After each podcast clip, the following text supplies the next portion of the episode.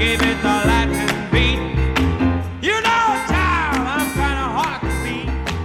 Just commence your feet to skate. Pick up your arms and Hola chicos y chicas, ¿qué tal estáis? Bienvenidos a mi programa Frecuencia Positiva. Sin más dilaciones, comenzamos.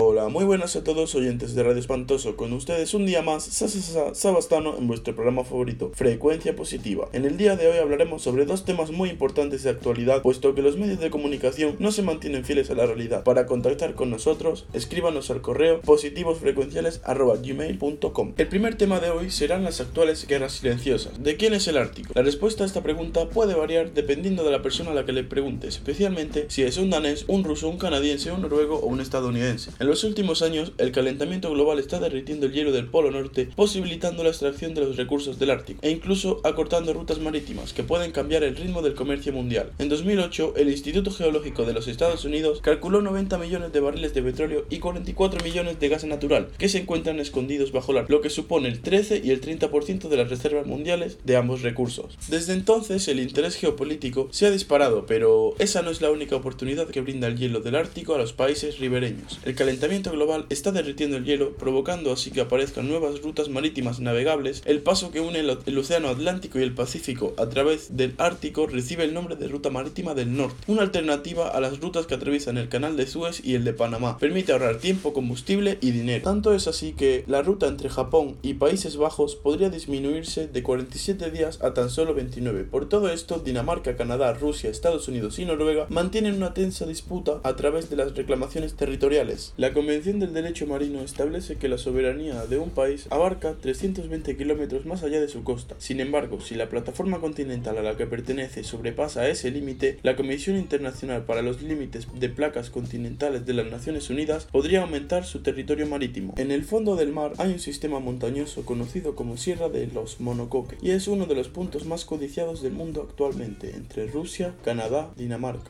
y estos países demandan que las profundidades del Ártico es una extensión de su plataforma, lo que le permitiría extender la soberanía marítima en la región, pero la escasez de recursos de Noruega también le hace mirar hacia el mismo punto y esta empieza a rivalizar con Dinamarca y Rusia, mientras que Estados Unidos, cuando se hizo con Alaska en 1867, reclama su trozo de pastel y entró en disputa con Canadá.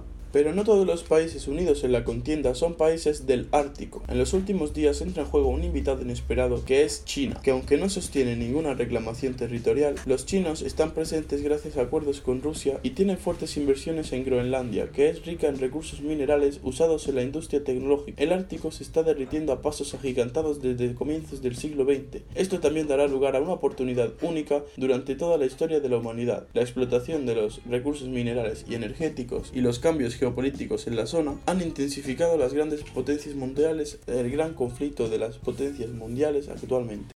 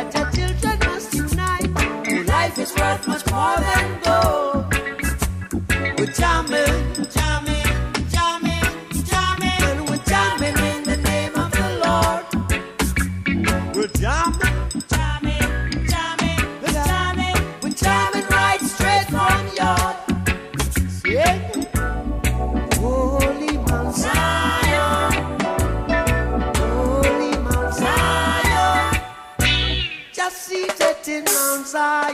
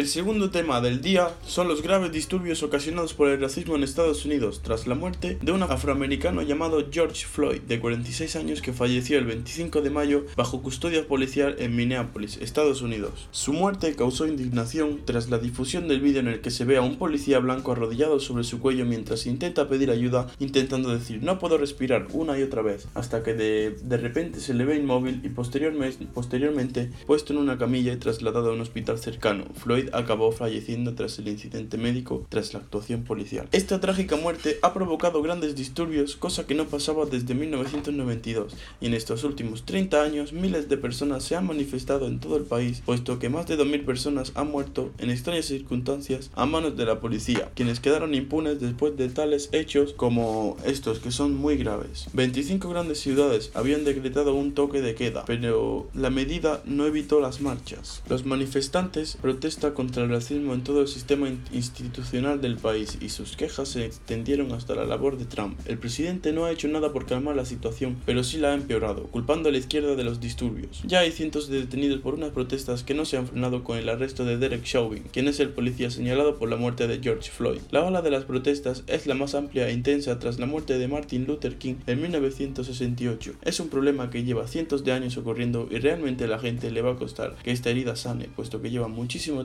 denunciando irregularidades del abuso del poder. Con todos ustedes, Sasasa Sabastano en vuestro programa favorito, Frecuencia Positiva. Nos vemos en el siguiente programa. Hasta pronto.